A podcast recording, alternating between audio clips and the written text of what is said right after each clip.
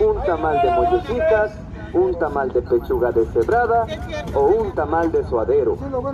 Venga, que esquina con esquina lo estaremos esperando unos minutos para que no se quede con el antojo de comerse un rico tamal. Venga y prepare su tamal aquí con nosotros para que disfrute de la salsa extra. Acérquese y traiga su jarra para que disfrute de un rico atole o un rico café de olla. Acérquese, que estos tamales no son caros. Estos tamales son muy ricos. Así es, vecino. Si no tienes que comer, sal y cómprate un tamal. Así es, vecina. Si no hiciste de comer o de cenar, cómprate un tamal.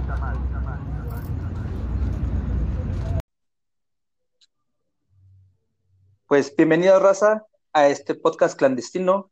Este es el primer capítulo de una serie de capítulos que vamos a estar llevando en exclusiva para ustedes. La entrevista de personas extraordinarias, admirables, ilustres, que eh, sin embargo no son tan famosas como las Kardashian. Saludos a las Kardashian. Pero eh, en esta ocasión tenemos la libertad de escoger a las personas que vamos a entrevistar y afortunadamente tenemos el privilegio de entrevistar a Pablo Méndez. Hola Pablo. Hola, hola, mucho gusto. ¿Cómo estás, Pablo? Pues muy bien, aquí, este, terminando de desayunar, ya casi, casi hora de la comida, pero pues, pues es sábado, se vale. Exacto, claro. Eh, pues muchas gracias por, por aceptar la invitación a participar en este podcast. Eh, la verdad es que lo, lo, estuve meditando mucho, pero sí yo te tenía eh, en mi lista de, de prioridades para entrevistar. Eh, Pablo y yo nos conocemos ya de hace cuánto tiempo, unos, ¿qué serán? Pues de conocer Eh, de unos 6, 7 años, pero ya de sí, convivir ¿verdad? más, pues unos 5 o 6, yo creo. Sí, ¿verdad? Sí, Creo que te conocí cuando tú tenías 18, 19 años, ¿no? Algo así, sí, o 18. más. 18, No, ajá. 18. O sea, que ahorita, ¿cu- ¿cuántos años ya tienes ya, Pablo? Ahorita 26, recién cumplidos. Son más, ¿no? ¿Cómo, cómo? Entonces son más años de que conocerte, porque en- era 2014 cuando te conocí. Ah, sí, y estamos Sí. 2021, casi 7 años, yo creo. Tenía 18, iba a cumplir 19. Ah, cierto. Así es, 7 años. Y las matemáticas tendrán que dar. Sí, para los que, bueno, para mí Pablo siempre ha sido Pablo. Eh, no sé, para, para demás personas ah, te hemos conocido como Pablito, Pablo. No sé cómo, cómo, cómo prefieras que te, llama, que te llamen a ti. O, o no, digo, en tu casa no sé cómo te digan, pero yo siempre he dicho Pablo. Pablo está súper bien. Oye, sí, sí he pasado va- varios tiempos, o sea, sí, bastantes añitos. Este, y te iba a preguntar, de, de ahora que tú ya tienes 26 y de cuando yo te conocí que tienes 19, ¿qué es lo que recuerdas tú de tu- del Pablo de antes? Si, si, tú, te- si tú te podías decir algo, o sea, tú conociéndote ahora como el Pablo de ahora, ¿qué le diría el Pablo de ahora al Pablo, el Pablo de antes? ¿Qué le hubiera recomendado? ¿Qué le hubiera advertido? No, pues la verdad, fíjate que, que está muy interesante la pregunta, pero yo creo que le hubiera dicho, no, tú síguele, síguele ahí no te vas a arrepentir. Tú Pues, dale. o sea, la verdad es que, que estuvo muy, muy, muy, bueno, y al menos yo estoy muy a gusto con, con mis experiencias vividas. Este, entonces sí, le diría así como que vas bien, échale ganas. Échale ganas. Sí, es que la vida es un viaje y yo creo que cada quien es el conductor de, su vida, entonces, fíjate qué buen consejo, no lo había pensado. Oye, ahorita que mencionaste experiencias, yo tengo un recuerdo de que tú hiciste algo, pero nunca supe qué pasó en ese, en ese, eh, ese recuerdo que tengo es un viaje que tú hiciste. Ujú. Me acuerdo que tú fuiste a Colombia, ¿no? Así es, así es, me fui a Colombia. ¿en qué año, en qué año te fuiste? No me acuerdo, 2000, 2016. 2016. Ah, ok, sí. Sí, porque ya tenía bastante tiempo. Dije, yo me acuerdo que Pablo en algún momento se fue a Colombia y, y nunca supo qué pasó. Este, creo que después regresaste, pero eh, no, no, no sé qué hiciste por allá. ¿Qué andabas Sí, haciendo por allá? pues me fui de intercambio de, de, de voluntariado por IESEC. Este, me fui dos meses, estuvo, pues, la, la, verdad la experiencia estuvo muy, muy padre. Este, básicamente fue ir a enseñar derechos humanos a, a una, ¿cómo se puede decir? Una casa eh, tipo el DIF, pero de Colombia. Este, y ahí tenían varios, chicos. Ajá, pues sí, es una como una ONG. Este, se llama Casa de la Justicia, la, la organización. Y pues había niños de todas las edades, había niños de 2, 3 años, este, hasta 5, 6, había niños hasta de 15 y pues ya personas más grandes. Nosotros al final convivimos con niños de 3 hasta 12, 13 años y fue con los que estuvimos haciendo todo, todo el proyecto. Estuvo muy, muy, muy, muy, muy entretenido y pues muy enriquecedor por ambas partes. Oye, pero ¿y estos niños, o sea, e, e, eran como personas que no tenían familia o, cómo era que están? O sea, que dijiste desde tres años, o sea, muy, muy pequeños, ¿no? Sí, pues es, era, la, la, casa estaba ubicada en, en, una zona un poco problemática. Este, Y pues realmente no, no es que no, no, tuvieran padres, sino que normalmente toda su familia o en el contexto en el que se movían era como de riesgo, ¿no? A lo mejor sus padres habían sido drogadictos o sus familiares este, sufrían de violencia o, algo, o sea, alguien cercano tenía algún problema eh, social, ¿no? Ya sea como eh, agresión familiar, drogas, pobreza, diferentes situaciones que pudieran pasar. Entonces la gente se acercaba a, la Casa de la Justicia, pues para tratar de que, de recibir algún apoyo o algo. Al final, como la ubicación de la casa estaba en el centro de la colonia problemática, pues al final era como un lugar de, como si fuera un parque, ¿no? De hecho estaba al lado del parquecillo. Este, estaba muy, muy, muy, muy interesante ese parque porque iba como escalonado. Entonces como que los niños se, se, divertían y jugaban mucho en, esa, en ese lugar y al final terminaban llegando a la Casa de la Justicia. Entonces estaba muy bien ubicado, digo, para la zona y hacía que, que, los niños se acercaran. Entonces eh, era una iniciativa muy interesante de, por parte de la Casa de la Justicia, porque pues al final hacían que los niños recibieran como algo fuera de la burbuja en la que vivían. Estaba muy padre, muy, muy, muy bueno. Órale. Sí, me imagino que era como un pequeño espacio, no sé si es oasis, pero en el que pueden estar quizás lejos de, de las problemáticas que los que los aquejaban. No sé si todavía, me imagino que todavía existe, ¿no? La, Casa de la Justicia. Eh, pues fíjate que le perdí el, paso, eh, pero esperemos que sí. Saludos para, la, Casa de la Justicia. Oye, Pablo, pero cuéntame, o sea, tú, tú viajaste de, si no mal recuerdo, de Monterrey a Colombia, directo, ¿no? No, o sea, viajé de Ciudad de México, salí al vuelo, de Ciudad de México a, Bogotá. Y como, sí, llegué a Bogotá y como era un viaje low budget, pues me fui en camión, todavía aprovechando mi descuento de estudiante de, a, a, Ciudad de México en, en, camioncito a mitad de precio. Y ya llegué, me, me, fui directo de la central, sí, creo que sí fue. no, me quedé, me quedé un día este, con Ari este, bueno, Ari no en Este, y me recibió su mamá, entonces me quedé un día ahí con su mamá. Y ah, pues, qué buena onda. Sí, ya al día siguiente este, me fui al aeropuerto y, pues directo a Bogotá. Cuando llegué a Bogotá, eh, me recibió un amigo de Colombia eh, que, que, estaba estudiando aquí en, en, Monterrey, ahí en el TEC, y me ayudó a, moverme de, del aeropuerto al, a otra central ahí de, camiones y ya de ahí tomé el camión que me llevó a mi destino, que es Pereira. Pereira. Una odisea, ¿no? Porque fue camión, avión, camión, y luego llegar a la central de Pereira, quedarme unas, unas cuatro horas ahí en la central esperando que pasaran por mí, porque realmente yo llegué como a las cuatro de la mañana y pues al ah, fin eh, llegué antes de lo pensado, pues ya pasaron por mí como hasta las ocho o nueve de la mañana. O sea, todo tu trip duró como más o menos dos días.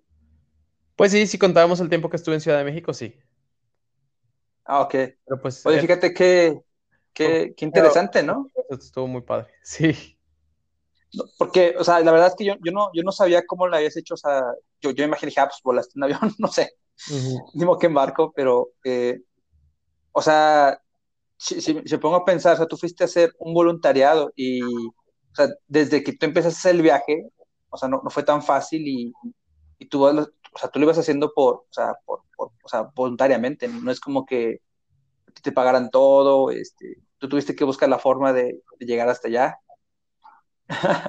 sí, sí, sí. Oye, pero entonces, ¿te esperaste cuatro horas para que amaneciera, que me imagino que sean ocho de la mañana, pasaron por ti, y de ahí te fuiste a dónde? ¿A, a la Casa de la Justicia o, o dónde te quedabas allá? No, bueno, llegué, pues me recibió la que era mi body o la responsable de, de, de, de recibirme. Eh, bueno, pues en IESEC ya sabes que siempre nos asignan a, a, alguien que nos va a estar apoyando con nuestro proceso. Llegó esta persona este, y me lleva a su casa. Y, y, de hecho yo pensé por un momento que, ah, bueno, pues aquí voy a estar viviendo, ¿no? Y me dice, no, este, nada más te traigo aquí porque apenas estamos este, viendo dónde te vas a quedar. Digo, ya me van a comer en, en, breve, este, pero pues para que descanses un rato. Entonces ya me dio oportunidad de, de dormirme ahí en su casa. Bueno, me dio a desayunar, muy rico, por cierto. Ya ni me acuerdo el nombre del platillo, era como una especie de caldo. Este, estaba rico. Y pues ya me quedé dormido y, y, me despierto yo creo que como a las, ¿qué serán? Como a las 2, 3 de la tarde. Y me dice, oye, pues sabes qué, eh, pues vamos a que conozcas un poquito aquí el centro, ¿no? Nos movimos ahí cerca de su casa, conociendo un poquito de, de Colombia y ya me dice como a las 6, 5 de la tarde. Me dice, ya, ya sabemos dónde te vas a quedar, te vas a quedar en Santa Rosita, se llamaba el, el, la ciudad o pueblito, no sé cómo sea. Según yo sí es uh -huh. ciudad. Este, ciudad. Me dice, pues está como a una hora más o menos en camión de aquí. Me dice, te vas a tener que ir. Me dice, yo te acompañaría, pero pues como está retirado y para regresarse, pues sí está un poco complicado, pues nada más te voy a indicar qué camión tomar y ahí tú te vas, ¿no? Y ya te... le dices al señor que te baje en tal calle y tal avenida, carretera y, y calle, perdón, y ya ahí te debe estar recibiendo tu, tu host family. Y yo de que, bueno, pues está bien. Pues ya, digo, ya conocía yo las mañas como quiera o ya había estado en el comité, entonces no, no me asusté. Y fíjate que, que, como dato curioso, ¿no? Algo que abrió mucho mi mente eh, en este viaje fue que cuando yo iba en el camión de, de, Bogotá a Pereira, iba escuchando música y había una canción que se llama Catching and Release de, ya ni me acuerdo el, el chavo que la canta, pero básicamente de, de, como de esa sensación de, de, irte de viaje, este, irte sin nada, caminar, cansarte, de que llegar a un lugar donde nadie te conoce, o sea, sentir esa sensación. Y, y, pues no sé, como que, que, dije, wow, o sea, estoy en un país que nunca me imaginé que iba a estar. Dije, pues está padre, o sea, está padre la, la, como la, la sensación de no saber en dónde estás, que nadie te conoce, de que pues realmente no eres nadie, o sea, no, pues sí, no sabes lo que te depara. Entonces, como que iba con ese mindset de que, de la aventura. Entonces, cuando me dice eso, yo digo, no, eso pues súper bien, pues está bien, o sea, no, no tengo miedo. Digo, porque dato curioso, don que me dio la vida, me sé ubicar muy bien, por ejemplo, aquí en Monterrey, en Ciudad de México, lugares en los que he estado, con que pase una o dos veces, este, como que me aprendo las calles o me aprendo el cómo llegar. Entonces, siempre como donde estoy, digo, ah, estoy como para allá, está tal lugar, tal lugar, tal lugar. Entonces siempre estoy como ubicado. Entonces como el llegar a una ciudad, sentir la sensación de estar perdido, de que no sabes en dónde estás en el mapita, pues se me hacía como muy, como, muy, no sé, o sea, era una sensación padre, así como de que, wow, o sea, realmente es una aventura. Entonces el que me dice de que te vas a subir un camión con gente, cultura diferente, pues sí, fue como, pues no sé, fue, fue, muy emocionante. Ya total, me dejan en la, en la parada del camión, veo una micro, así tipo, pues sí, un, un PCR, una micro, y, y traía mi maleta. Y luego me dice el chofer, me dice, no, este, pues es que no te puedes subir con tu maleta hasta el fondo porque vas a obstruir como el paso de las personas. Déjala aquí enfrente y tú vete hasta atrás.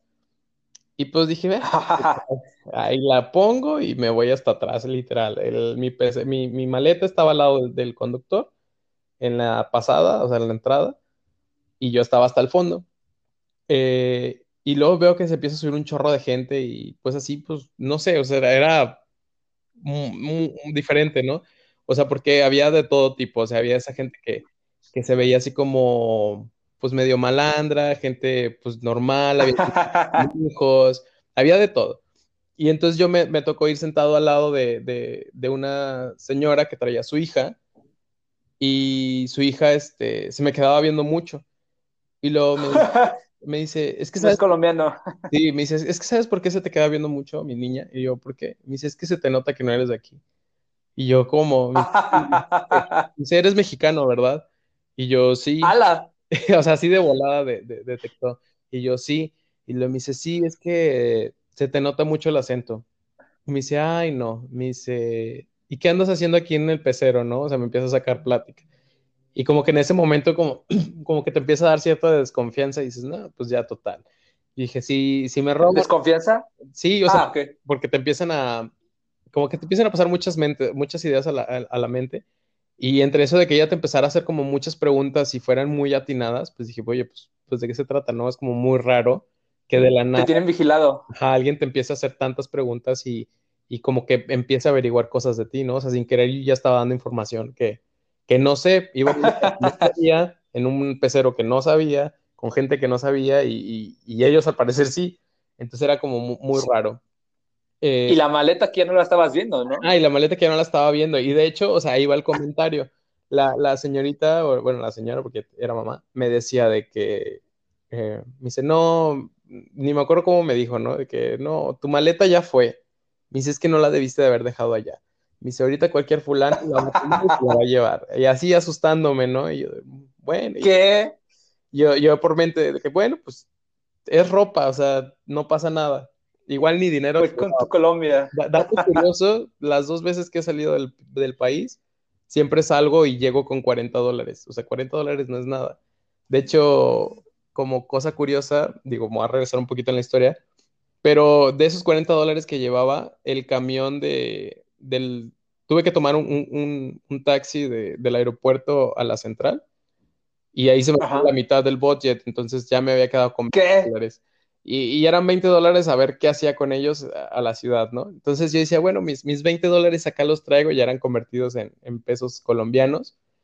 Este, no, mentira, este, todavía gasté más porque tuve que pagar el, camión de, la central, o sea, de, de, Bogotá a, Pereira. Entonces llegué con menos. Entonces ya dice, no, pues si no, digo, no pasa nada si se llevan la ropa. Digo, y a ver, ¿qué hago, no?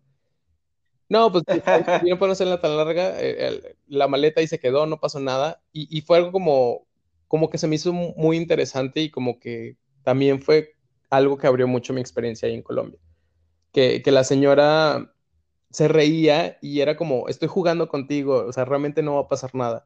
Y, es donde yo que, que los colombianos son muy, como muy abiertos, o sea, la facilidad de la señora de empezar a bromearme y, y al final empezarme a sacar plática y de ese miedo que me hizo sentir un principio, después me lo transformó a como un, un área de confort, decir, no pasa nada, o sea, aquí, este, pues no te conocemos, pero aquí te echamos la mano, o sea, los colombianos así somos, somos gente que recibe al extranjero y, lo abraza y lo apapacha y en lo que necesites, pues te vamos a ayudar, ¿no? Entonces me dio mucha confianza en, ya después de como de entre bromas que, se aventó.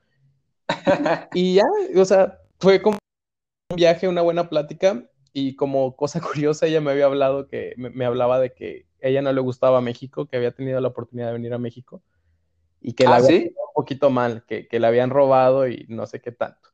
Pero, pues, y que por eso me ubicaba, que por eso ubico tu acento, porque yo estuve en México, creo que estuvo un año, algo así. Este, y pues bueno. Pues al final me gustó de que ella al parecer no se la pasó tan bien acá en México, pero no por eso ella empezó a recibir mal a los mexicanos. O sea, a lo mejor sí me asustó al principio, pero ya después súper buena onda. Me de miedo y dijo, no, pobrecito. Fue, fue tu primer choque cultural ahí. Sí, pero no sé, estuvo muy padre. Y ya, total, al final llego y, y hasta eso el chofer buena onda me dice, él que se iba a bajar en calle, creo que era calle 25, carretera, quién sabe qué, porque pues ves que en Colombia son calles y carreteras, ¿no? Es como, como por coordenadas. Muy buen sistema porque ubicas la calle, la carretera y ahí te bajas y ahí encuentras.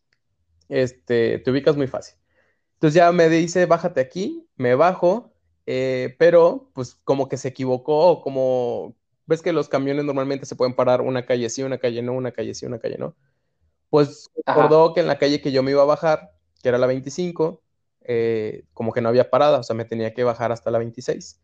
Entonces me bajo en la 26, yo bien seguro, con mi maleta y todo, que, que sí llegó sano y salvo, y de repente veo que vienen dos niños, bueno, dos chavos, ¿no? Corriendo. Y entre ellos venía un, un chinito, ¿no? Así corriendo de que a toda velocidad. Y yo de que... ¿Cómo que chinito? Pues sí, era un, chino, o sea, pues rasgos chinos, ¿no? De que los ojos. Asiático. Ah, ok, ok. Este, y dije, pues, ese no es de aquí, seguramente debe ser como por parte de ISEC. Entonces digo, pues, me dio miedo al ver que venían dos chavos corriendo y, y, y el chinito, se llama White, este, como que ya dije, bueno, me acerco y pues ya me acerco y me dice, no, Pablo, me dice, vente, ¿por qué haces, por qué te bajaste acá? Te viste haber bajado una calle antes y de volada me dice, pero ¿por qué? Tú agarra tu maleta y vente. y ya, pues yo les hago caso, ¿no? Y luego me dice, no, me dice, es que ahí va, te voy a contar la historia. Me dice, bienvenido a Colombia, una barrosita. Me dice, de la calle 25 para abajo, nunca vayas. Y yo, ¿por qué? Me dice, es que de la 25, o sea, ya de la 26 para allá son otros terrenos, se pone complicado hay ollas, venden droga y muy seguramente te asaltan. Pero de la 25 para acá está tranquilo. Tú vives en la 25, entonces no pasa nada. ah, bueno. Oye, ¿qué, son las ollas? ¿Cómo que, ¿Cómo que ollas? Ah, bueno, las ollas es como los lugares donde venden droga. Ah, ok. Al menos así en Colombia, no, no sé si aquí en México también aplique. Pero. Ok, son como lugares clandestinos ahí para, para venderte droga, ok. Sí, pero no como este podcast, este es otro tipo de clandestino. Este, bueno, es lo que me han dicho, ¿no? Y... O sea, pero tu calle, o sea, literalmente tu calle es como que el límite de, de, donde estaba ese tipo de, de, cosas y situaciones y donde estabas tú, estabas o sea, cerquitas. Sí, sí, sí, era una cuadra de diferencia. Eso estaba muy interesante. La verdad es que Colombia para mí fue o sea, fue lleno de emociones, pero, pero ya habrá tiempo de contar cada una de esas historias, muy, muy buenas.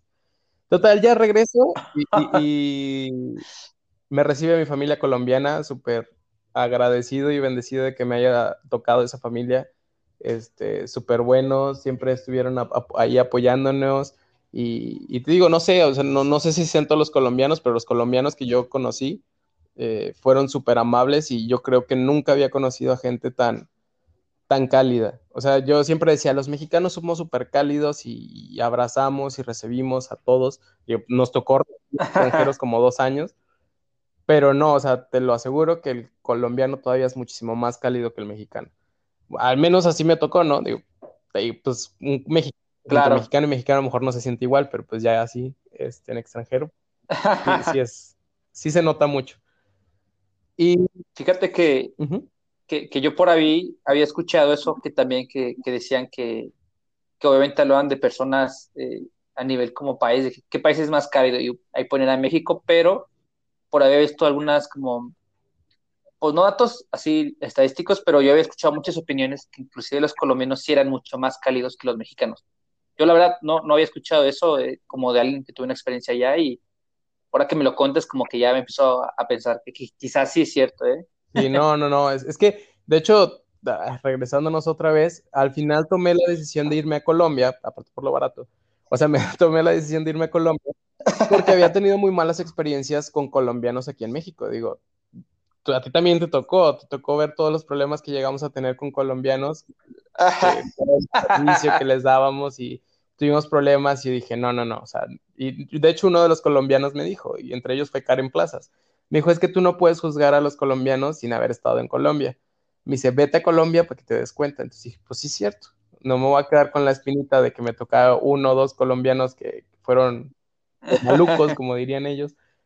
Pero entonces voy, tomo la decisión de venir y la verdad es que súper bueno. O sea, cambió totalmente mi perspectiva y de las mejores decisiones, ¿no? Haber ido a, a Colombia. A Colombia. Saludos a, a, a Karen Plaza si nos está escuchando. a la Rosa de Colombia. Sí, sí, sí. Este, muy buenas historias también con ella cuando fui a Cali, pero ya llegaremos a eso. Ok, o sea, entonces tú llegas a ese lugar, y la casa estaba cerca de la Casa de la Justicia, o sea, tú te quedabas cerca de la Casa de Justicia, estaba lejos, te quedaba relativamente cerca. Mira, no, no estaba cerca, pero estaba más cerca que Pereira. Te, comento que, que mi LC host era Pereira, o es Pereira. Eh, digámoslo, no sé, ah, si lo transformamos aquí a Monterrey, pues está en el centro. Pereira es el centro de Monterrey. Y la Casa de la Justicia está en otro municipio que se llama Dos Quebradas, que está relativamente cerca, pero no tanto. Entonces, como si de Monterrey te fueras a lo mejor a Podaca.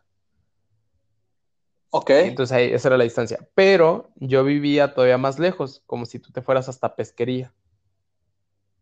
Ala, o sea, sí estaba. era una hora y cachito en, micro y el micro ya tomaba carretera. O sea, de hecho, de Pereira a, a, a Nova Rosita, Santa Rosita, sí, Santa Rosita, este, Santa Rosa de Cabal se llama, tenía que tomar un pecero que, toma, que agarraba carretera. Y de hecho era un problema porque después de las 6, 7 de la noche, no, no recuerdo bien a qué hora era el último micro, creo que era como 8, 9, algo así, de la noche. Después de ese horario, te quedabas incomunicado porque como era carretera, no podías tomar taxis, no había camiones y ya no te podías salir de Santa, de Santa Rosa a menos que tú tuvieras tu propio carro pero pues yo extranjero que iba de turista, o sea, en proyecto. pues no. Entonces, este, pues sí, ya te quedas en, Santa Rosa y ya te quedabas ahí. Eh, entonces sí, sí, después fue un problema así como de, transporte, porque incluso si se te hacía tarde en, en, Pereira, pues ya no te podías regresar a, tu casa y tenías que ver dónde pasabas la noche, ¿no? Pero muy buenas historias también.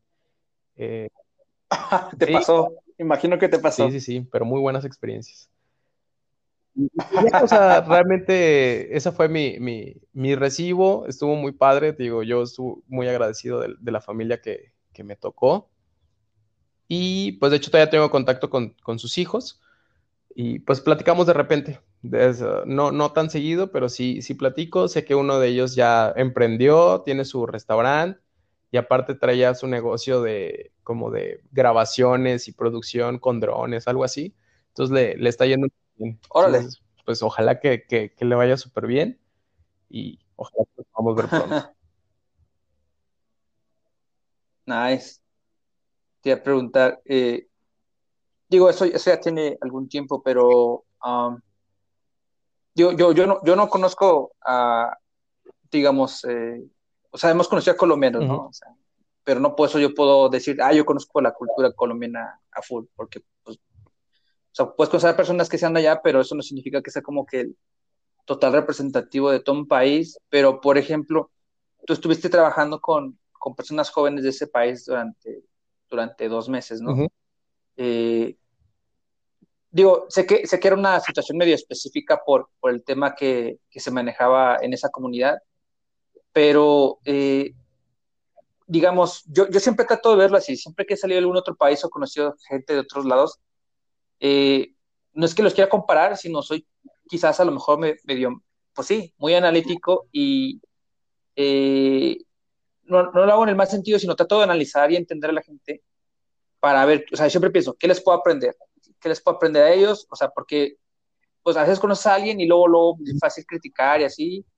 Eh, y yo digo, pues aquí los mexicanos no, no somos perfectos, entonces eh, siempre que conozco personas de otros lados, inclusive de aquí, del mismo, del mismo México, trato de analizarlos y ver qué puedo aprenderles de ellos. Eh, en tu experiencia ya que tuviste con las personas de, Colombia, ¿qué bueno, yo te preguntaría, ¿qué cosas podríamos aprenderles a la gente de Colombia? O al, o al menos a las personas que tú conociste, que a lo mejor aquí en México pues no, no nos falte, o que solo nos falta que a lo mejor sería bueno eh, pues, también aprenderlo. No sé qué, qué, qué podrías, o, o, que tú pudiste observar, qué, qué podrías decir, que, que, eso que yo vi allá, nos falta hacerlo todo. acá. ¿Cómo que todo? La verdad es que yo, yo, o sea, eso fue una de las cosas que, que, que más me impactó de, de, los colombianos. digo, no sé si tuvo mucho que ver que al final estaba en un grupo con, como de gente que ya estaba eh, como moviéndose o haciendo proyectos sociales, o sea, que eran todos los que estaban en IESEC. Pero en general, o sea, persona colombiana que conocí, este, son muy movidos, o sea, es gente como, digo, por ahí llegué a escuchar una vez, ¿no? De que México está atrasado 50 años eh, versus a otro país, ¿no? Más desarrollado, no sé, Estados Unidos. Y que si te vas para abajo, Colombia está todavía más atrasado en tal tema porque tiene problemas sociales que le han pasado, ¿no? Pero e, ese, esos problemas, por ejemplo, Colombia tiene una cultura del narcotráfico muy fuerte, o sea, por todo lo que vivió con Pablo Escobar, eh, los escuchaba, las historias que me contaban de, cómo, digo, de las guerrillas, de, todo el problema que, que, de las FARC. Pero el cómo tomaron eso y el cómo dicen, bueno, pues sí, esa es mi realidad y eso es por lo que me conocen, pero yo no quiero que siga así. Entonces, toman lo malo y dicen, ahora voy a cambiarlo, ¿no? Y, y, los colombianos son gente que están súper orgullosos de ellos mismos y así como dicen, sí, a lo mejor tú conoces nada más a Pablo Escobar, pero es que también ponte a pensar todas estas personas, la verdad, digo, no traigo nombres ahorita, pero dice, tú lugar, al lugar que vayas en el mundo, va a haber un colombiano que va a destacar. Me dice, así de fácil, porque los colombianos somos gente que no se queda con su pasado y al contrario emprende. O sea, para mí, y eso es algo muy cierto, o sea, para mí un colombiano es alguien que, que emprende, que se mueve y no se queda conforme con, con la situación o el contexto que lo margine.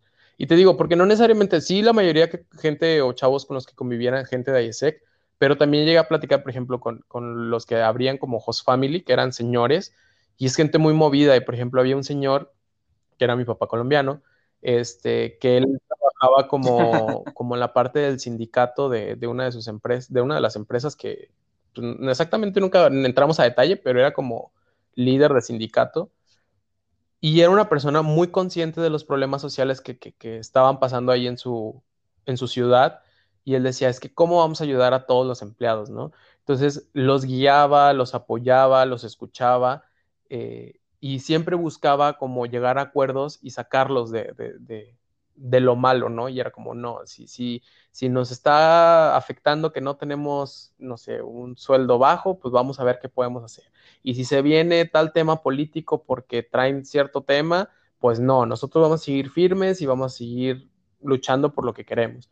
Entonces, se me hacía muy interesante, o sea, que realmente los colombianos son gente muy luchona, eh, y gente muy comprometida con sus objetivos, que, que lo que ve en su mente lo logra. Te digo porque este chico que, que era como mi hermano colombiano, se llama Alejo, Alejandro, este, y él, él estaba estudiando, creo que era comunicación, y ahorita te digo, ya emprendió, tiene su restaurante, tuvo su empresa de, de, de producción y comunicación visual de, con drones y todo este tema que te digo, hasta hizo eventos ahora que estuvo lo del COVID, hizo un evento para el, gobierno de Santa Rosa. Y digo, wow, o sea, desde un chico y es una familia que pues no tenían las mejores comodidades y no eran los más, este, pues sí, no estaban tan cómodos, por así decirlo, tenían, como todos, tenían sus carencias, pero nunca se limitó por eso. Y los papás entendían eso y decían, pues no importa, o sea, le abrimos la puerta a cinco extranjeros más porque creemos en el valor que da el que abrir nuestras mentes, abrir todo, y porque somos gente que apoya, lo hacemos, o sea, y siempre nos lo presentaron así. Y, el ver cómo ellos van creciendo, pues se me hace maravilloso, y te digo, porque es mucho de esa visión que ellos tienen. Entonces te digo, a los colombianos hay que aprenderles todo. No se quedan confiados, luchan, emprenden y tienen una calidez extraordinaria para lograr y relacionarse con las personas. O tuve muchas dos, pero Está muy padre. No, yo creo que, yo creo que, creo que sí son un ejemplo, digo, hace algunos años, digo, habría que regresarnos a lo mejor unos 15 años, todavía cuando la, la época, digo, Pablo Escobar de 80, 90 años, más, más atrás todavía, pero yo me acuerdo que antes yo escuché alguna vez eh, en las noticias, ¿no? De que, de que hablaban de Colombia y del narcotráfico y decían, o sea, en ese entonces me acuerdo, decían, no, es que no hay que, no hay que seguir el ejemplo de eso, eh, como que sí, tenía este, pues este gran estigma, ¿no? Colombia. Pero ahora yo he visto eh, cómo ha cambiado Colombia y, de hecho, cómo han cambiado ese tipo de, situaciones y, han estado mejorando en otro tipo de, aspectos. tanto es así que a nivel internacional, por ejemplo, yo ahora he escuchado que dicen, eh, aquí, aquí, en México, aquí hay, en la Ciudad de México, empezaron a hacer eh, un transporte que es como unos pequeños vagoncitos de metro, pero que van por cable.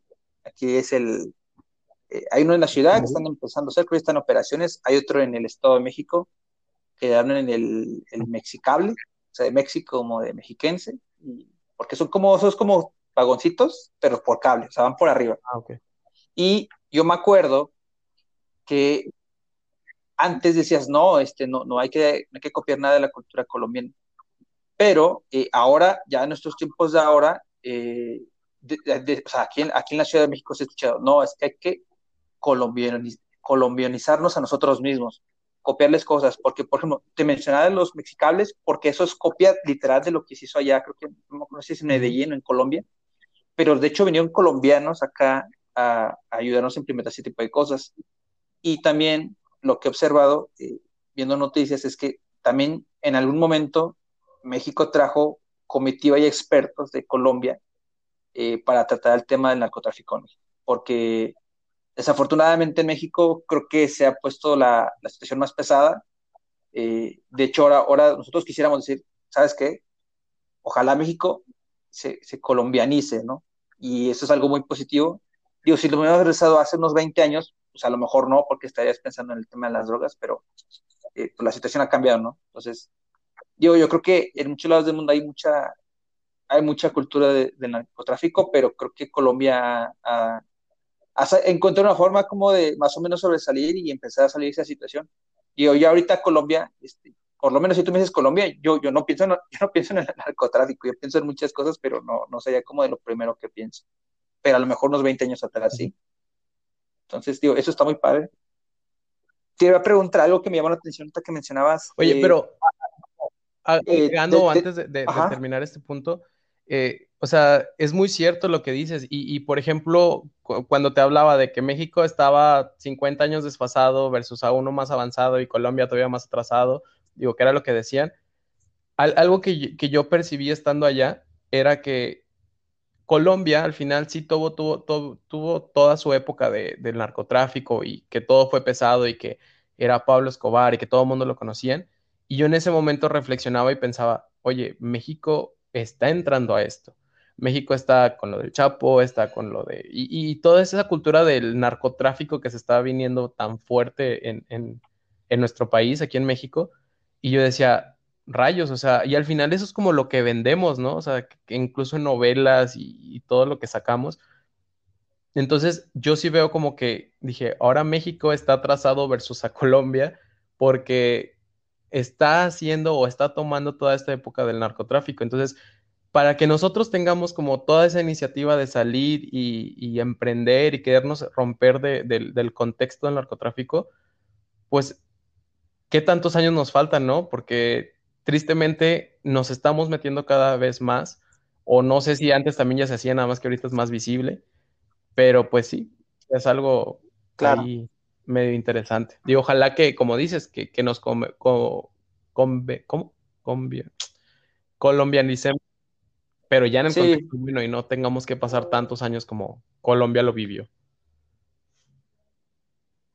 Ya sé, porque aquí siento que en México a lo mejor eh, ya tiene, por ejemplo, la época al menos que yo viví en Monterrey, la época fuerte que, se vio muy, digamos, notorio en las calles fue el 2010, 2011 y creo que todavía parte del 2012, donde me acuerdo que yo jamás en mi vida había visto balaceras así apenas luz del día.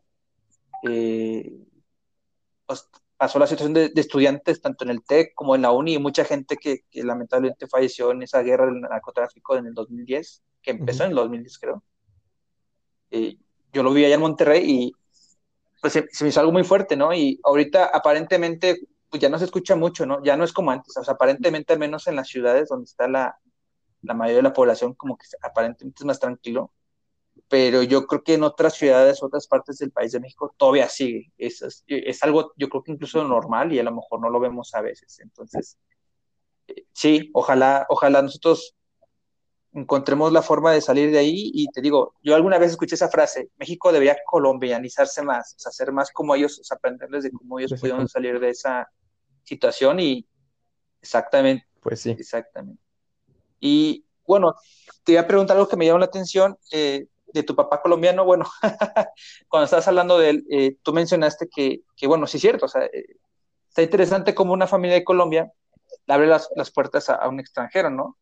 Pero me llamó la atención que dijiste cinco extranjeros, o sea, en realidad habían llegado aparte tío de otras cuatro personas a, a, al mismo lugar o, o, a qué te sí, refieres con cinco este, Su casa estaba como bien interesante porque eran, era de tres pisos, este, pero toda la primera planta como que estaba aparte o como que, pues sí, no tenía o no se compartía con el segundo y tercer piso. Entonces toda la primera planta tenía dos cuartos amplios eh, y pues realmente cabían dos camas por cuarto, ¿no? Entonces nos recibieron a cuatro mexicanos, era cuatro mexicanos ah, y un chino. Eh, el chino, que es ah, que de chino. hecho fue súper interesante porque nadie de ellos hablaba eh, hablaba inglés, Chino. por ejemplo, el, el Alejo, el, el chavo de, de, nuestra edad, hablaba inglés, pero no era un inglés súper avanzado. Y Guay, pues no okay. hablaba español. Entonces él toma la decisión y dice, es que yo me quiero ir con gente que no hable inglés. O sea, también él fue bien aventado, ¿no? Y él estuvo ahí. De hecho, aprendió súper rápido pues español. Sí. O sea, yo me quedé sorprendido cómo ese chino aprendió tan rápido español y se empezó a comunicar súper bien. Este, pero bueno, entonces era él, guay, este, dos chicas de, de Guanajuato. Bueno, no, era una chica de Guanajuato, eh, la otra chica era de Toluca, parece que sí era Toluca, y otro chico chilango, pues ahí de, de, de Feño, y pues... Yo, sí, y pues tú. Órale, y o sea, ¿e-, ¿ellos ya, ¿ellos ya estaban cuando tú llegaste o todavía no habían eh, llegado? Eh, yo ya había llegado. O sea, llegó Guay primero y luego llegué yo. Y luego me parece que llegó. Ay. Es que no, fue Frank. O sea, o sea pero me, me, refiero a que entonces tú no fuiste ah, el último fue de los llegar, primeros. de los ya primeros. me tocó ir recibiendo a, a, a los demás.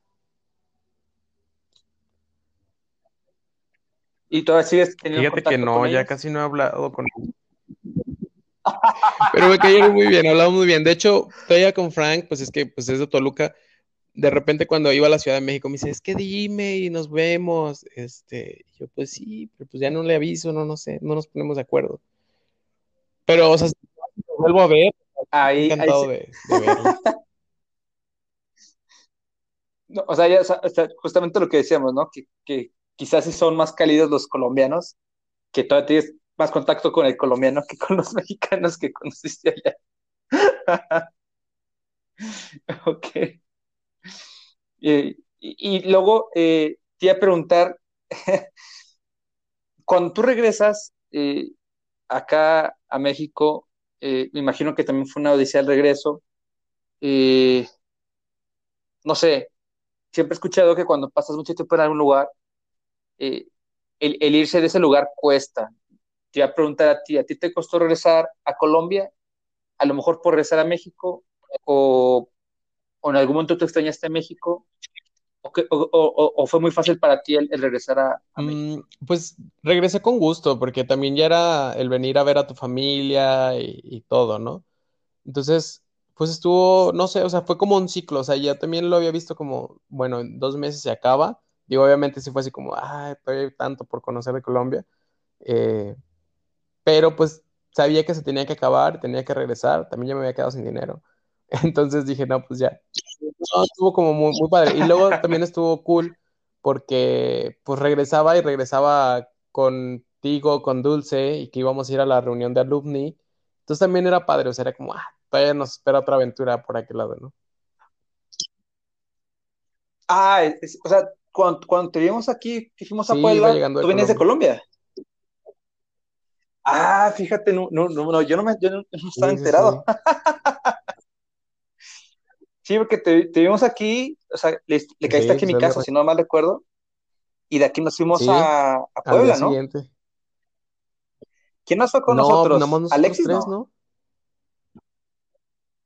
Sí, nada más éramos nosotros tres, ¿verdad? Es cierto, es que tú, es que tú ya estás aquí, creo que fuimos no sé si fue Dulce por ti al aeropuerto y de aquí este, después nos fuimos manejando Dulce y tu papá pasaron por mí al aeropuerto.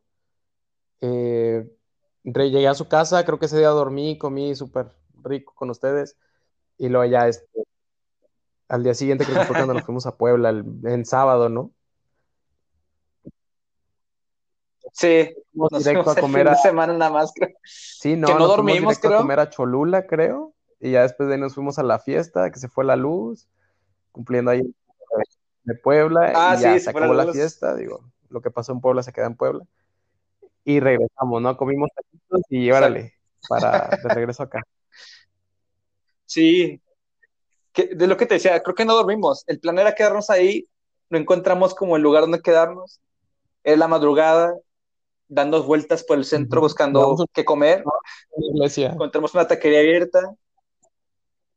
Ah, sí, comimos.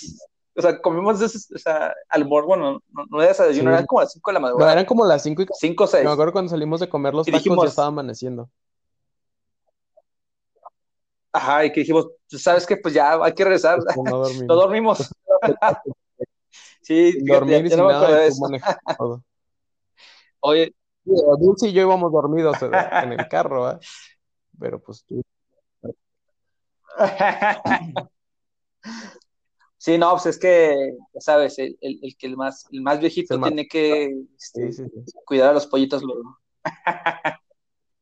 Oye, qué, qué buenas experiencias, la verdad. Eh, yo sabía que te había sido Colombia, pero jamás te había preguntado de tu experiencia y eh, la verdad es que me dijiste impresionado. Este, yo, yo creo que ya tenía una- un diferente concepto de Colombia y ahorita con esta pequeña plática, obviamente digo, no es que ya conozca Colombia por la plática, pero eh, como que me deja todavía más sensaciones, entonces, este, pues se me hace que, digo, ojalá que esto del COVID pase rápido y, eh, pues no sé, a ver si algún día nos animamos y te invitamos, Sí, vamos le decimos a. Andrea Soto que también estuvo por allá.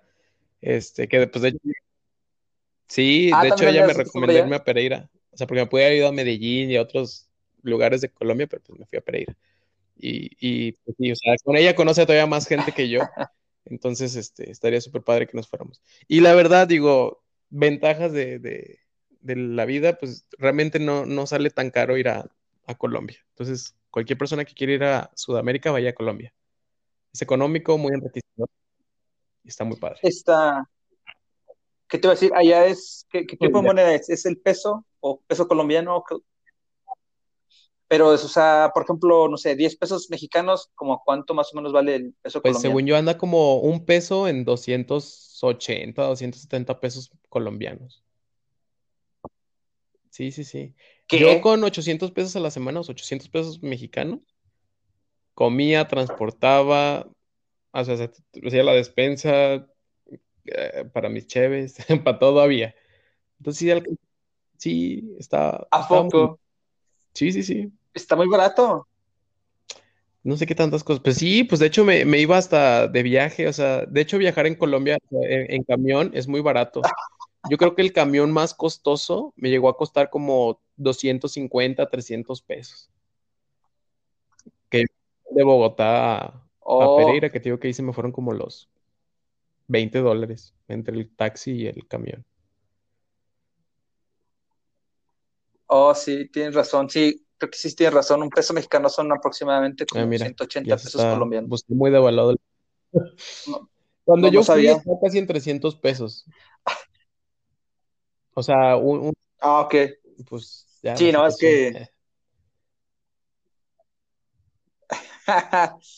fíjate que, bueno, sí, como que siempre veo al peso muy, muy endeble y siempre pienso que, no, hombre, no sé por qué pensé que está, yo pensaba que estaba casi muy similar, pero vi que No, no. de hecho era bien raro porque casi todo, por ejemplo, con dos mil pesos colombianos te comprabas de que una comida, o sea, tipo, no sé, una rebanada de pizza o así, que dos mil pesos vienen siendo como 10 pesos, 10, 12 pesos.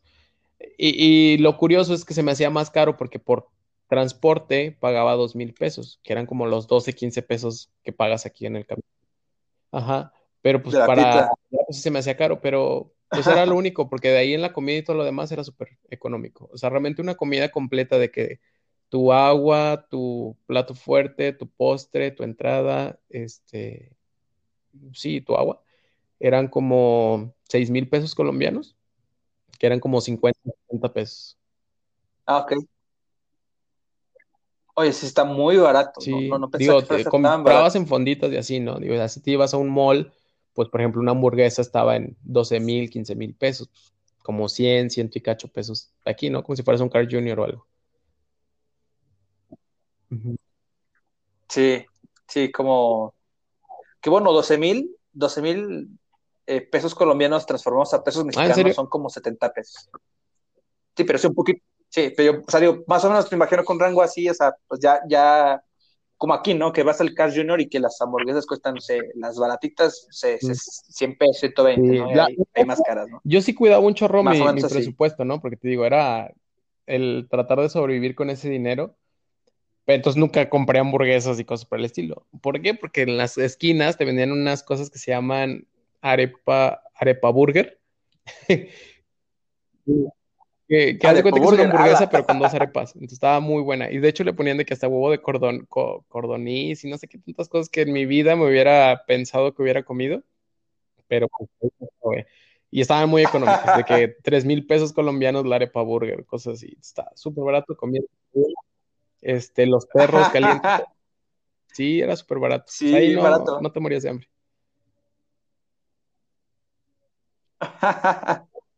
La arepa burger, oye, hay que traerlas acá a México Una para franquicia, mira. Sí, sí, una franquicia. A ver, venezolano. O sea, pero eso era como, o sea, para, para la gente que no conoce, eh, o sea, las arepa burgers es como, como la street food, como los tacos aquí en la Ciudad de México, sí. Son los populares, súper populares allá. porque, y de tomar que, Pues tienen su estaba bueno. postobón. De hecho, era súper raro que hubiera una Coca-Cola. O sea, Colombia no, al menos ahí en las ciudades que yo vi, sí había cocas, pero eran muy caras porque tenían muchos impuestos por parte de gobierno, porque eran como malos y no eran nacionales. Y su coca nacional es el postobón, este, que yo creo que vendría siendo como un tipo, una tipo joya, un tipo Boing, o sea, como de sabores. Eh, pero pues realmente no, o sea, casi es muy natural, o sea, ahí ya conseguir fruta, eh, no sé, fresa, papaya, limón, o sea, lo que tú quieras. Entonces haces agua súper fácil, súper barato y casi siempre la gente está tomando jugos, aguas, el agua de maracuyá, yo creo que es lo más popular, ¿no? Vas a comer y tu agua de maracuyá. órale, está, digo, se suena más, Pues suena sí, más esperemos que sí, no sé. Pues es que luego ya ves, bueno, ahora que, que- que estoy como en dieta, pues los nutriólogos te dicen que no es bueno tomar tanto jugo, porque como que le quitas la fibra y puro azúcar. Entonces no sé, o sea, no sé realmente qué tan bueno sea. Digo, ya, un experto nos tendrá que decir, próximamente Dulce nos va a... Pero, pero pues natural de perdido. O, oye, andas, andas a dieta, por lo que entendí, lo que es que platiqué contigo, o sea, estoy- yo estoy impactado con, con la revolución de, de- quizás no, no es una revolución, pero eh, pues por la distancia, los cambios, el COVID, sin tanto tiempo de platicar con la gente, cuando llego a platicar con alguien y, y y entramos en esta di- dinámica de, de ponerte al día, yo estoy impresionado con, con los cambios que han pasado en tan poco tiempo, o sea, ahorita ahorita me estoy enterando, estás a dieta, el otro día me comentaste que estabas haciendo unas clases de es, twerk, si, si no me equivoco. Eh, Fuera sí. coto. ¿Sí estás viendo? Sí, vez, este, seguramente O sea, imagínate eso, eh. Sí, o sea, ir a la clase el, de el, que el bailar o cómo. Pues, pues es que, fíjate que, Ah, ok. pues la verdad, yo nunca he sido una, o nunca había sido una persona que, que se cuidara o que se preocupara tanto por su físico. Digo, problemas del 2014, cuando eres joven, tienes tu primer amor y, y, y que sufres por esas cosas de las cosas físicas, pues como que yo traía ese mindset de que mi físico no me importa, si alguien me va a querer, me va a querer por, por quien soy. Entonces como que no le tomaba tanto, in- en tan- tanto interés, ¿no? Ajá. Llego después, retomándole Colombia, llego de Colombia y empiezo a engordar como no tienes una idea. Este, ¿por qué? Pues que también realmente extrañaba los tacos, las tortas, la salsa. Oye, porque allá a la le echan miel, pero bueno, eso es punto y aparte. Entonces aquí con, con salsas y cosas así, pues le entré durísimo y, y, y pues sí, engordé. Yo creo que engordé lo que creí que nunca había engordado en mi vida este, y es momento de ponerme a dieta. Fui por primera vez con mi nutrióloga, Nancy López me recomendó a su Nutri, este, y ya empecé una dieta, y para mi sorpresa empecé a bajar muy rápido, o sea, sí la empecé a seguir como al pie de la letra, y bajé súper rápido. Este, entonces dije, ah, pues bajas rápido, pues no pasa nada. Sí. Ya voy a dejar de hacer la dieta y empecé a comer otra vez, otra vez, otra vez. Y volví a engordar, pero como no volví a engordar tan voluminoso como la primera vez, subí todavía más de peso, como, como, que, como que engordé un poquito diferente. Este, llegué por primera vez en mi vida hasta engordar hasta los 92 kilos, llegué a pesar. Y dije, esto no está bien, o sea, no está para nada bien. No, pero aparte, bueno, para los que no te conocen, o sea, a lo mejor muchos han imaginado que, ah, sí, una, hace una super bola. No, yo conozco a Pablo. pues no soy. Lo que que tú eres alto. Soy promedio. Y también. Uno Bueno, ah. bueno, este, yo soy un hobby. No, no, Pablo, tú pides más. Yo mido unos 67. No, no. De hecho, de sí, tú me sacas 69, pero siempre lo redondea a unos 70. No, Tú, tú, me sacas como 10 centímetros. bueno, cuando... Sí. O a lo mejor, o a lo mejor ya perdí ahí, pero es que sabes que también qué pasa, eh, hay gente que engorda, por ejemplo, muy, este, ¿cómo se le puede decir? Como que nada más de ciertas zonas, ¿no? Gente que es como parejito. Entonces yo siento que tú eres como que parejito, entonces, o sea, no es como que de repente llegues así como con la panza chelera, o sea, no, o sea, tú como que eras parejito, entonces no se te notaba tanto, pero... Ay, no sé. ¿Cuándo fue la última vez que te vi? Cuando viniste. ¿Hace un año? Antes de la pandemia. A la fiesta de, a la fiesta de Toño. Sí. Y yo, o sea, yo, yo, te, vi, yo te vi en forma, delgado, este... No, así de gym. Bueno, es que te digo, he tenido como altas y bajas porque realmente nunca había tenido un plan alimenticio o, algo que seguir. Era como al rato en flaco otra vez. Eh, pero ya esta última vez que te digo que llegué a pesar otra vez, o sea, llegué a pesar 92 kilos, que dije, no está bien. Y pues sí, o sea, como que en ese va, subí baja, subí baja, como que engordaba diferente cada vez.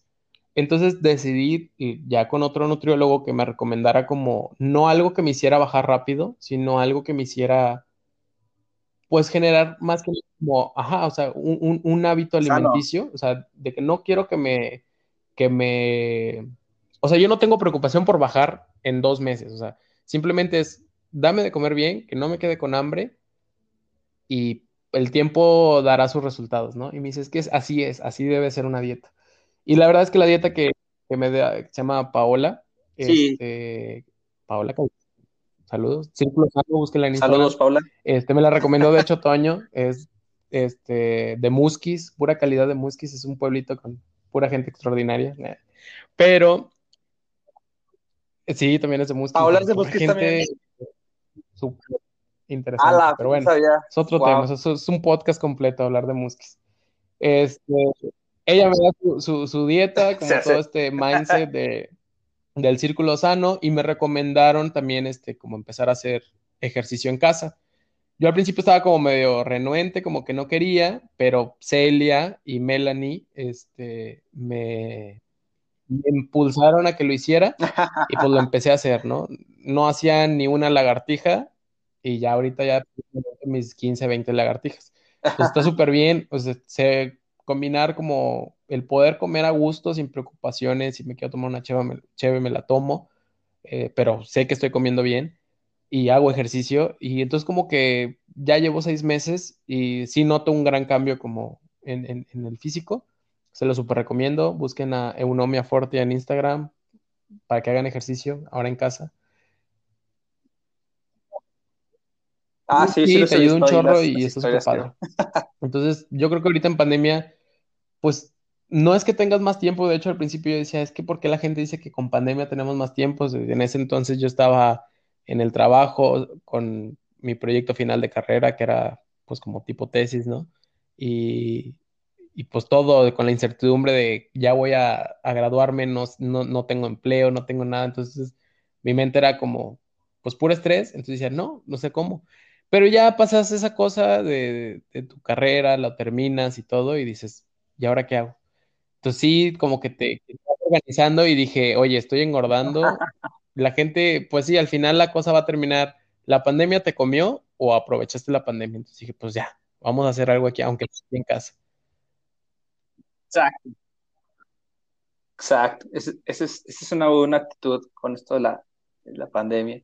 Oye, pero como que se fue acomodando todo, ¿no? Porque, o sea, ahora lo que veo es que ya, o sea, tú estás haciendo ejercicio, ya tienes este, esta alimentación muy sana, eh, eh, creo que estás trabajando, ya acabaste la carrera, este, ahora, ahora ya eres no un señor, pero ya tienes tu vida en pareja muy padre, este, no sé, yo te veo, yo te veo muy feliz, los días que te veo te veo muy feliz, entonces, este, digo, creo que la pandemia nos ha afectado a todos, pero eh, no sé, no sé cómo lo ves tú, pero así como me comentas, yo digo, wow, o sea, como que las cosas han ido acomodando poco a poco. Y sí, sí, sí, pues es que es lo que te digo, o sea, yo creo que han pasado muchas cosas, muchas cosas muy buenas, la verdad es que ha sido muy afortunada en muchas cosas, pero pues también pasan cosas malas, pero pues al final, así como por ejemplo a Colombia, el hecho de, haber tenido toda su época triste y digo, todo lo malo te hace crecer.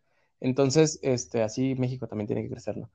Pero es a lo que voy, o sea, por eso cuando me preguntabas qué le diría al Pablo de antes, digo, pues no, o sea, síguele, échale ganas, o sea, tú, ajá, vas bien, o sea, descarrílate y, y preocúpate y, y, aviéntate lo que quieras, ¿no? O sea, lánzate. Tengo la fortuna de que nunca me limité cuando estaba más jovencillo y, y, y entonces estoy muy, muy contento de eso. Digo, hubo muchas cosas que sufrí, pero pues contento, ¿no? Es lo que al final te deja. Y, y, pues sí, entonces al final hoy en día, pues las cosas solo se van alineando, se van acomodando. Y yo creo que es mucho de, como de, de, mentalidades, ¿no? De, tratar de moverlo.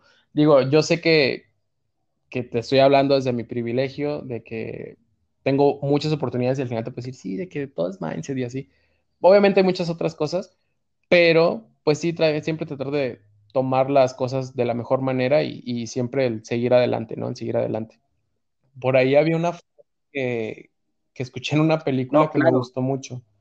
Ah, pero ¿cómo era? Pero algo, algo así de, del tiempo, que era como de que nada se detiene y tienes que seguir. Eso será por otra historia, porque estaba muy buena la, la, la, la frase. Pero no me acuerdo. no, pero, no, sí, pero, o sea, yo, yo, yo totalmente concuerdo contigo y además, o sea, a mí me consta, yo te conozco desde de hace, o sea, 19 años te conocí, yo me acuerdo que estabas más chico y, eh, o sea, yo me acuerdo de cómo, de cómo, o sea, de, cómo te conocí ahora y, o sea, yo, yo, a mí me consta y lo puedo decir, o sea, no, no tuviste las cosas fáciles, nada te, nadie te regaló nada. Eh, no me gusta usar esta frase porque me siento un poco vulgar, pero como decimos en México, o sea, tú, tú te la rifaste, solo tú te la pelaste y tú sacaste las cosas como, pues así, o sea, nadie te, te, regaló nada. O sea, yo sé que a lo mejor, a lo mejor hay, gente que ha de pensar como dices tú, ¿no? De que, ah, es que son privilegiados, etcétera, pero, pues sí, yo creo que sí, si me dicen, ¿somos privilegiados? Sí. Pero ¿sabes qué? Yo creo que somos privilegiados porque afortunadamente las personas que nos rodean han sido buenas, ¿no? En este caso yo veo a tu familia y, a tus amigos que, que, creo que han sido, eh, espero que, hayamos sido una buena influencia para ti. y, que no, y, que no, hayamos ido por alcohol. Esa es, es, una muy, muy buena referencia, digo. Ayer estaba con mi familia, digo, tuve la oportunidad de, de, de, ver a mi familia, pues digo, soy muy agradecido, muy bendecido. Este, y me decían de que, oye, pues, ¿cuándo te volviste tan tomador? Y le digo, pues no, digo, pues es que no es que sea tomador, es que aprendes a tomar.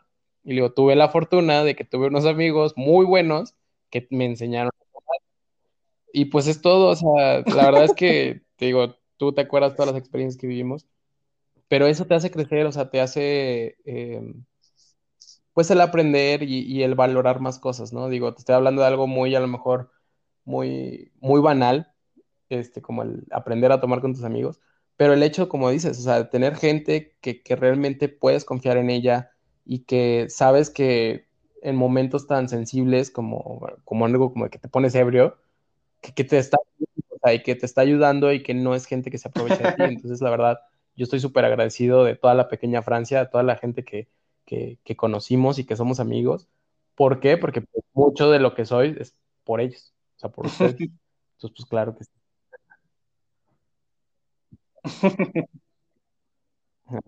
Un saludo a, a la pequeña Francia.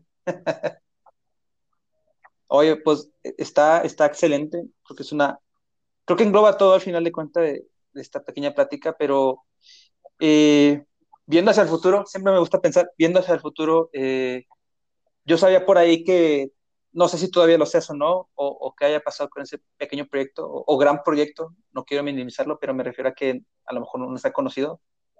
Eh, ¿qué, ¿qué, viene para Palo en el futuro? No sé si todavía seas o no organizador de, de Pechacucha en Monterrey, no sé si eso está en stand-by por la pandemia, si sigue trabajando en ello, eh, qué planes tienes para el futuro. Eh, no quiero eh, empaletarte, este, ahí con, qué planes tienes ahí con, con, tu, con tu pareja ni nada, pero este, no sé, digo, parecería que tú lo acabas de decir. no, te iba a decir, me gustó mucho esa frase que dijiste ahorita de que o, o tú aprovechas la pandemia o la pandemia te come. Entonces, con esta inercia que tú traes, no sé, danos un preview, ¿qué, qué avances vienen para, para el futuro? ¿Qué, pues mira, ¿qué, has pensado? Sí, pues lo, digo, lo del Pechacucha es como muy breve, eh, es, tuve la oportunidad de organizar ahí con Toño y con la presidenta. Eh, dos pechacuchas, digo, después se vino la, la, pandemia, ya traíamos todo el plan para todo el año 2020, pero pues se nos cayó. No quisimos hacerlo virtual por el tema de, de que pues, o sea, es más de convivir, platicar, estar en, en, persona, Digo, ya tendríamos que ver qué planes para este 2021. Digo, yo sería encantado de seguir apoyando y, y, y, seguir haciendo pechacuchas. O sea, lo tendremos que platicar con el señor Toño Cárdenas. Y pues de lo demás, pues fíjate que en mis planes a, a, nivel personal, pues sigo la idea de seguir en el gym. Bueno, no es el gym, es mi casa, pero videos en internet con, con Nicole, en Eunomia Fortia. Eh, sí, es como, como y ahorita, por ejemplo, estamos con lo de lectura, que, que, es algo que quiero empezar a hacer. Digo, no tengo el hábito de la lectura, tengo que agarrarlo. Entonces espero que esta vez sí sea la, la correcta. Eh, esos compromisos personales.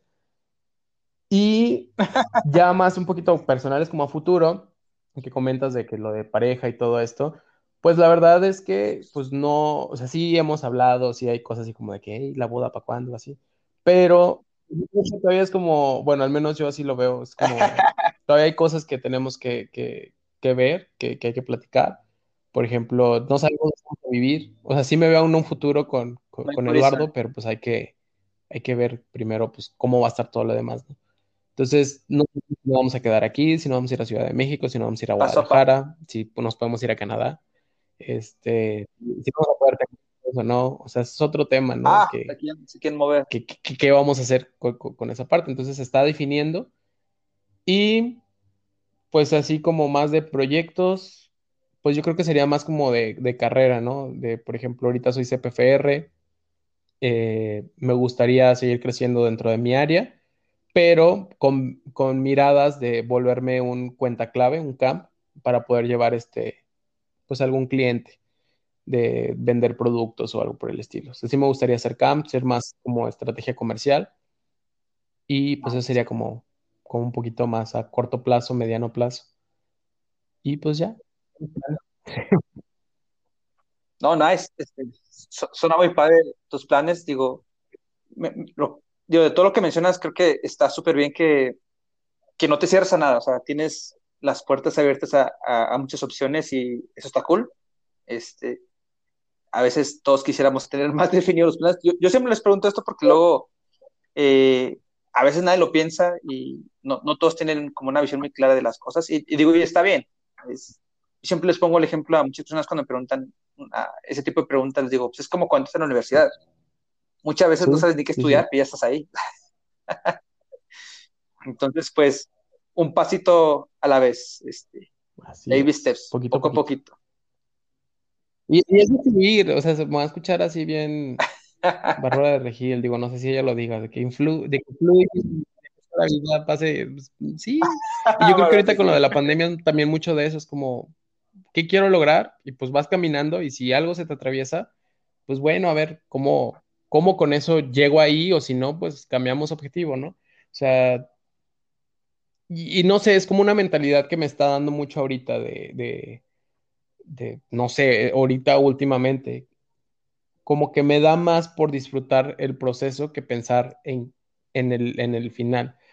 Porque si antes era más como, es que no voy a ser feliz hasta que cumpla tal cosa. Y entonces ahora es más como, quiero tal cosa y quiero disfrutar el llegar ahí. Y si pasa algo más, en lugar de frustrarme, pues bueno, ya pasó esta situación, ahora qué podemos hacer con esto nuevo, ¿no? Y, y seguirlo disfrutando. Porque pues yo creo que eso se trata, ¿no? Como realmente no es tanto de, del objetivo, sino es más de que disfrutes el proceso para llegar ahí. Pero sí hay que tener un objetivo claro. Pero bueno, es, es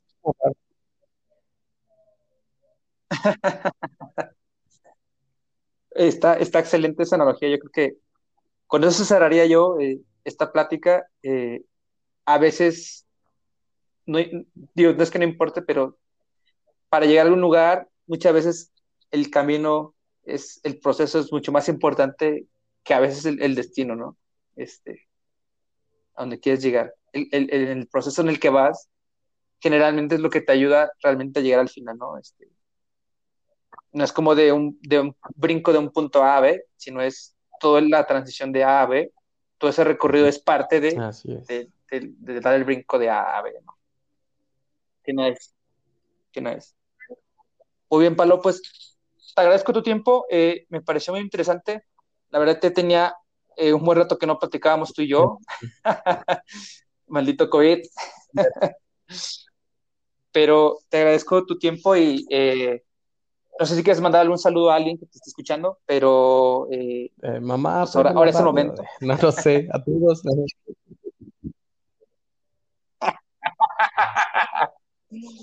Un saludo a, a, a Paula, tu, eh, a la Paula, gente de Musquis, a Toño, a la gente de Colombia, a Eduardo, un saludo. Este, y bueno, este, pues a ver, voy, voy a checar alguna. Yo he visto las historias de, Va, que va. ejercicio, las voy a checar por ahí a ver qué tal. Pero, pues. No les pues, saludos a todos. Y, y seguimos platicando. Este ha sido Pablo Méndez. Bye. Para Clandestinos. Gracias, Pablo.